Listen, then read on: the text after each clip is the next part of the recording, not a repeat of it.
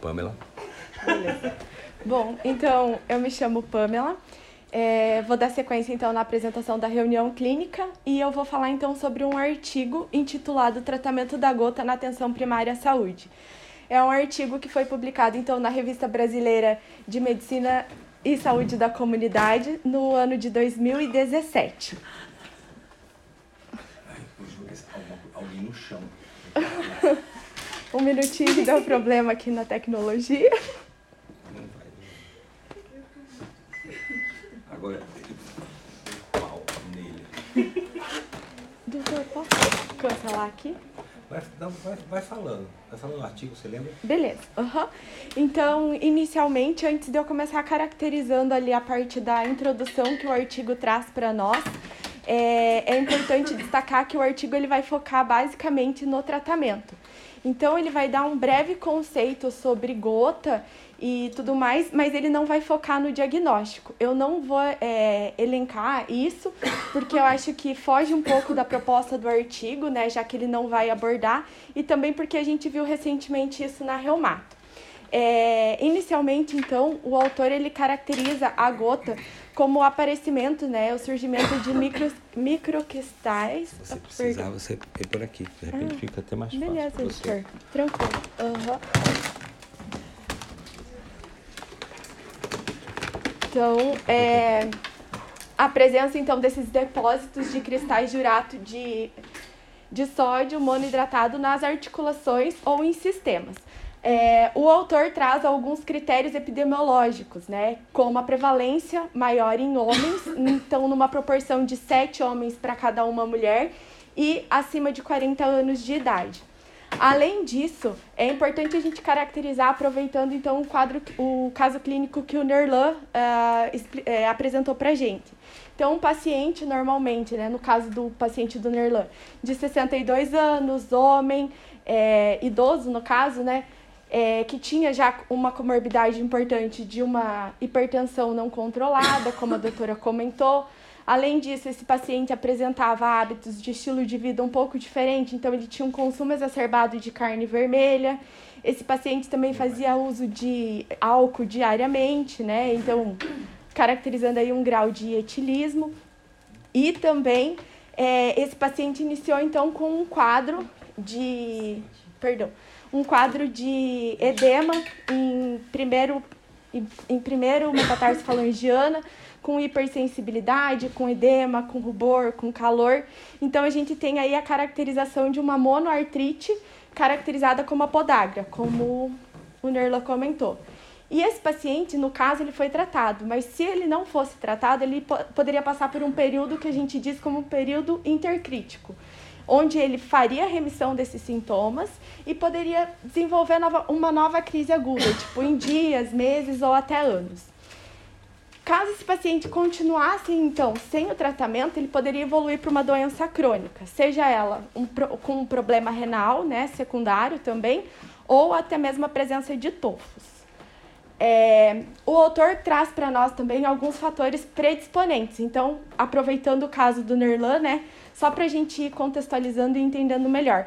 Que fatores seriam esses? A obesidade, é, os hábitos e o estilo de vida, no caso do paciente ali, o excesso de alimentação copiosa de carnes, por exemplo, né, que é um, um alimento rico em purina, então carnes e frutos do mar, a ingestão de bebida alcoólica e é, também alguns medicamentos, como por exemplo os diuréticos tiazídicos, as ciclosporinas. Uh, pacientes com insuficiência renal ou com litíase estão mais predispostos às crises de gota. Qual foi o objetivo, então, do artigo? Sistematizar o tratamento da gota aguda, a profilaxia das crises e a prevenção uh, da progressão da doença. Então, ele foi um estudo de revisão narrativa. O autor, ele é, pesquisou na base de dados do PubMed, do, eu não sei falar direito, Dr. Clocharme, e da National Guideline. Cochrane. O Como? Cochrane. Cochrane, desculpe. É, a, o período da pesquisa foi de janeiro de 2011 a dezembro de 2016. Foi pego uma amostra de 1.073 artigos. Desses 1.073, 1.024 foram exclusos, 49 foram selecionados e apenas 14 foram incluídos no estudo.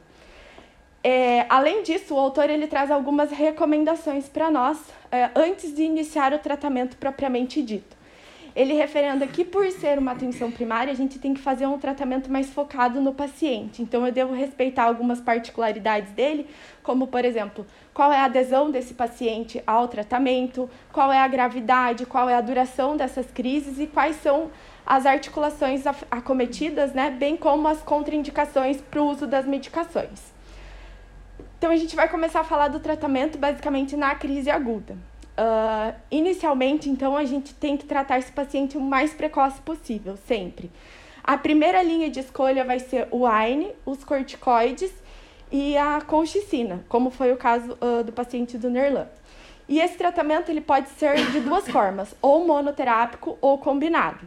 Se monoterápico, o monoterápico, na verdade, ele vai ser o tratamento de escolha para aqueles pacientes que têm dor leve ou moderada, que seriam aqueles pacientes que caracterizariam a dor numa escala de 0 a 10 com nota uh, 6.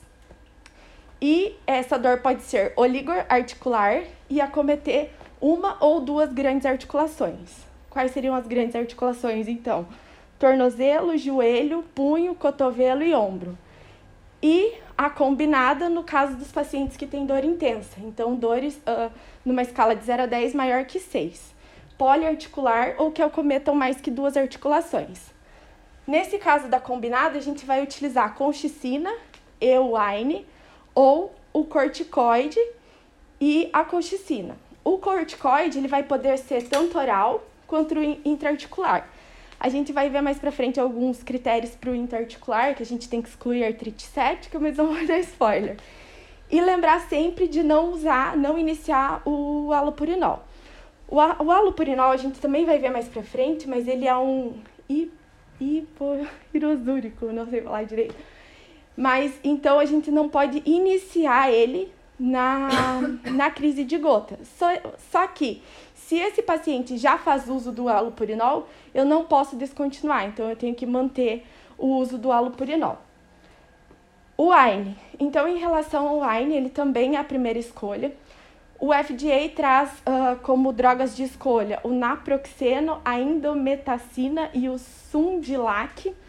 É, também a gente tem como opções o, os inibidores da COX-2, que são para aqueles, aqueles pacientes que têm uh, problemas gastrointestinais, então eles são mais indicados, que seria o enterococcib e o celococcib.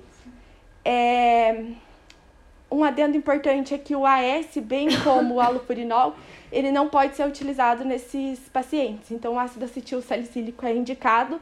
Ele somente pode ser continuado se em baixa dose e para profilaxia de problemas cardiovasculares. Caso contrário, ele tem a mesma ação do alopurinol, então ele intensifica as crises de gotas, por isso que ele é contraindicado. E o AINE ele deve ser prescrito então em dose máxima até a resolução da crise. É, o autor traz como um exemplo ali, né, o naproxeno de 500 miligramas duas vezes ao dia, ou o celocoxib faz 800 miligramas é, inicialmente, e a dose posterior de 400 miligramas duas vezes ao dia. A colchicina, que também é primeira linha, né, é, ela foi, em alguns estudos evidenciou-se que o uso endovenoso da colchicina, ela provocava óbito. Então, o autor indica o uso VO é, dessa dessa droga na dose de 1 miligrama e após uma hora da administração desse 1 miligrama faz meio miligrama. A dose de manutenção vai ser 12 horas após a dose, a segunda dose, no caso do meio miligrama, e vão ser três vezes ao dia até a resolução do caso. É, então, o autor também recomenda iniciar a colchicina de 12 a 36 horas do início dos sintomas, né? É, no caso do igual aconteceu no caso do paciente do Nerlan. E os efeitos ela tem alguns efeitos colaterais, como náusea, vômito, é, ela causa também constipação e, em casos raros, pode levar à insuficiência cardíaca. Em casos de pacientes que têm uma taxa de filtração glomerular inferior a 50, é recomendado então metade da dose. E para aqueles pacientes que têm uma taxa de filtração glomerular inferior a 10, é recomendado a descontinuação ou a, a não administração da colchicina, por ser nefrotóxica. Em relação, então, aos corticoides, que também são uma escolha. O autor recomenda o prednisolona de 30 a 35 miligramas por dia por 5 dias. E ele também traz um esquema alternativo, que são de 2 a 5 dias e redução da dose de 7 a 10 para evitar um efeito rebote.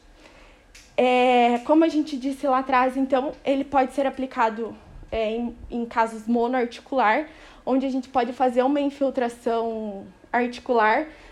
Não vou entrar no diagnóstico, mas a gente tem que fazer é, o diagnóstico exclusivo, então, de artrite séptica, para não levar esse paciente a um quadro mais grave. E também pode ser feito um uso intramuscular ou endovenoso para aqueles pacientes que não aceitam a medicação VO. Em relação, então, ao hipouricemiante, o que é importante a gente falar, que ele vai ser administrado para aqueles pacientes que têm, uh, na presença de tofos gotosos, né, que tem mais que uma crise por ano, e além é, daqueles pacientes que apresentam quadros de litíase e doença renal. Além disso, é, como no caso apresentado, a gente tem que administrar para os pacientes é, que, te, que já se, já se resolveram né, a, a crise, então o paciente saiu da, da crise aguda, então eu administro então esse o hipouricemiante, a gente vai ver que é para fazer o controle da profilaxia. E para pacientes também que tenham níveis de ácido úrico superior a 8 miligramas uh, por decilitro. Uma coisa importante a se falar é que paciente com tofo, eu vou ter que ter um controle de uricemia inferior a 5 mg por decilitro. E paciente sem tofo, esse controle passa para 6 mg por decilitro. É, então, a profilaxia, eu vou usar o hipouricemiante, no caso, por exemplo, pode ser um aloperi, a, aloperi, aloperidol, alopurinol, perdão, com a colchicina ou alopurinol com um wine. É, as doses a gente já viu, mas só para relembrar, o, a colchicina 0,5, é, 1 e passa para 0,5 e o wine pode ser de 500 miligramas dia. Isso deve ser continuado por seis meses até eu atingir o nível uricêmico que eu desejo e três meses após uh, atingir esses níveis. Então, em relação ao alopurinol, ele é o de primeira escolha, né? Ele é um inibidor da xantinoxidase. A dose inicial dele é de 100 miligramas dia. O autor refere que, em geral, os pacientes toleram bem 300 miligramas dia. É, existem casos refratários em que houve a necessidade de administrar de 600 a 800 miligramas dia. Ele tem bastante efeitos adversos, como exantema, náusea, diarreia, aumento das transaminases pode causar eosinofilia e infecção renal aguda. E ele também causa uma síndrome de hipersensibilidade, como uh, reações cutâneas, síndrome de Steven Johnson. E o uso de diuréticos tiazídicos e a insuficiência renal podem é, acentuar então o aparecimento da síndrome da hipersensibilidade nesses pacientes. Também de inibidores da síndrome é, de inibidores da xantinoxidase, a gente vai ter alguns outros medicamentos, que são fex, febuxostat, uricosúricos, o benzobromarona e a uricase pegilada. A febuxostat, a dose inicial é de 40 miligramas e a dose, a dose máxima recomendada pelo FDA é de 80 miligramas dia. É, os uricosúricos, eles são recomendados, então, em monoterapia ou associados ao alopurinol. É, deve ser evitado sempre em pacientes com nefrolitíase ou insuficiência renal. E o benzopromarona, a dose de 50 a 200 miligramas dias e é mais eficaz que o probenicida. É, o uso desses fármacos, então, eles vão aumentar a excreção de ácido úrico, o que vai levar esses pacientes a terem mais chances de desenvolverem litíase renal. E a uricase pegilada, ela é um tratamento de segunda linha que é mais indicado então para hiperuricemia grave ou refratária. Já finalizando, o autor traz algumas medidas gerais então de recomendação para esses pacientes, que seriam então perda de peso, exercício físico regular. Ele traz que leites e derivados é, não são maléficos para esses pacientes e que esses pacientes precisariam de uma boa hidratação de no mínimo 2 litros de água a dia. E, em contrapartida, deve-se evitar, então, é, lesões traumáticas, principalmente nas regiões acometidas, alimentos ricos em purinas, como carnes vermelhas, frutos do mar e etc., é, refrigerante, bebidas açucaradas, enfim, e também o consumo excessivo de bebidas alcoólicas. Porém, o autor coloca que essas medidas, embora na, embora na prática sejam eficientes, não se tem uma comprovação ainda muito fidedigna da sua eficácia. E por fim, de conclusão, a gente tem que na, eh, na crise aguda, o tratamento de primeira escolha vai ser a colchicina, o AINE e os corticoides. Na gota crônica, então, o alopurinol, que é um hipouricemiante. E em casos de intolerância ou ineficácia, a gente vai ter as outras alternativas, que é o febuxostat e uricosúricos, por exemplo. Lembrar que a gente tem que manter o alvo, então, de 6 uh, miligramas por decilitro de uricemia em pacientes uh, não tofosos e tofosos de 5 miligramas por decilitro. E a abordagem correta da gota deve fazer parte, então, das competências de um médico especialista na atenção primária à saúde, de modo, então, a prestar cuidados mais efetivos e adequados na comunidade. É, eu queria só perguntar, a Pâmela se, se, se falou, realmente foi no início do, do artigo, eu estava envolvido em outra coisa, sobre a incidência da, da gota a nível, a nível Brasil, a nível mundo. Ele não fala, doutor, mas assim, precisando por fora, não sei se eu, se eu posso falar, acaba sendo de 5% dos casos, né? Tipo, no Brasil, e a população masculina, de fato, é a mais acometida. 5% você fala? 5 milhões por mil? Cinco... Ah, o número total eu não vi, doutor, só a porcentagem, desculpa. Uhum. Tá. É, é interessante a gente ver esse trabalho porque a gente encontra bastante pacientes com uso bem indiscriminado do alopurinol.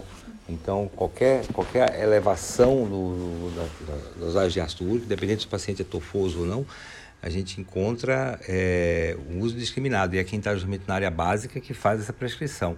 Em vez, às vezes, de preocupar com orientação com a dieta, passar no nutricionista, é, readequação alimentar, já, já inicia o alupurinol e tem uma série de consequências o uso da medicação. Então, a gente tem que pensar sempre o que é risco-benefício.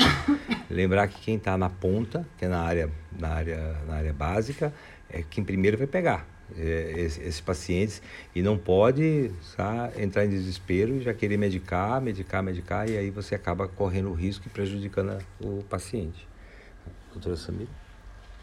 Eu não sei se você chegou a ler alguma coisa sobre isso, Pamela, mas há algum tempo saiu um estudo em 2018, 2019, não lembro bem que ano que foi, um estudo comparando, né, era um estudo multicêntrico, que comparava é, o uso de alopurina, de, de colchicina e de naproxeno né, para o tratamento da gota. Em dois grupos, um usou naproxeno e outro usou colchicina. É, os dois grupos tiveram uma boa resposta, só que a diferença foi que o grupo que usou só naproxeno teve que teve menos efeitos colaterais, teve mais constipação, porque um efeito é, colateral comum da colchicina é a diarreia. Tá? Você inverteu ali na hora de, de comentar, mas é a diarreia. Tanto que alguns, é, alguns estudos falam que, uns guidelines que você pode dar de 0,5 a 1,5 a 1 é, miligramas de, de colchicina, esperar uma hora e repetir a dose de 0,5 e parar quando o paciente tiver é, diarreia, náusea ou diarreia. Por quê? Porque é o efeito colateral comum. E geralmente coincide, quando o paciente apresenta o efeito colateral, ele começa a melhorar da, da crise de, de gota, tá? E alguns artigos também revelando que isso esse fator é um dos, uma das causas de abandono, de abandono do, tratamento, por parte do paciente. Hum. Porque depois que ele melhora, ele ainda tem que continuar fazendo uso da colchicina. E daí, quando ele melhora dos sintomas, ele já para porque ele está tendo muita, muita diarreia. Exatamente, uhum. E no caso do paciente do, do, do que o Nerlo apresentou, nós usamos cetoprofeno pela indisponibilidade do naproxeno no, no serviço, né? Nós temos e, não temos indometacina também, só, também só o cetoprofeno. Mas resolveu bem, porque ele estava usando a, a colchicina ali, a, o cetoprofeno entrou como um coadjuvante mesmo. E o que mais que eu ia falar? Então agora o paciente já está com plano de alta, vai seguir mais uns dias com a, com a colchicina e depois é, é sintomático. E assim falar na orientação de dieta e controle pressórico. Tá? acho que isso é bem importante. E outra coisa, é, vocês viram, né, nesse período de pandemia, o boom que teve os estudos falando do uso da colchicina, né? Então, por que isso? Pelo efeito anti-inflamatório. Não está bem clara, bem claro o mecanismo de ação, como acontece esse efeito anti-inflamatório da colchicina, mas é, é, sabe-se, né, que tem alguma, algum benefício. Na, na, na gota tem com certeza, na Covid ficou o dito pelo não dito, muito, muito incerto, ainda pouca evidência para poder fazer um protocolo mesmo. É, e quem viu o quiz da, da quem leu o, o, quiz da semana da segunda-feira, aquele caso de insuficiência cardíaca, a Sociedade de Cardiologia orienta o uso da colchicina também em pacientes com insuficiência cardíaca, ou seja, é, uma, é um uso cada vez mais, mais amplo, um medicamento antigo e que tem um efeito bem interessante como anti-inflamatório. Então, a só para pericardite, a gente é, usa também. Pericardite né? também. Casos específicos é. usa colchicina também. Isso. Alguém tem alguma questão, alguma dúvida?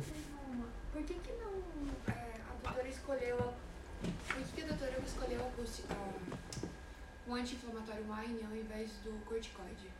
Porque o paciente podia usar, é, não tinha nenhuma contraindicação para usar. Era Wine. idoso, mas não tinha assim outra contraindicação para usar Wine. E ele entrou mais como um coadjuvante ao, alívio dos sintomas junto com a colchicina. Não era mas de fato para tratar. Poderia ter usado corticoide, poderia ter usado. Uhum. E eu, eu que esse. Ah, sim, esse paciente ele, ele evoluiu super bem depois, mas é, não teria problema né, em fazer dessa forma. E eu também não comecei com um miligrama de, de, de, de colchicina, dei 0,5. 0,5 de 8 em 8 ele evoluiu sim. super bem. Uhum. Alguma questão mais? Não? Então estamos encerrados a reunião.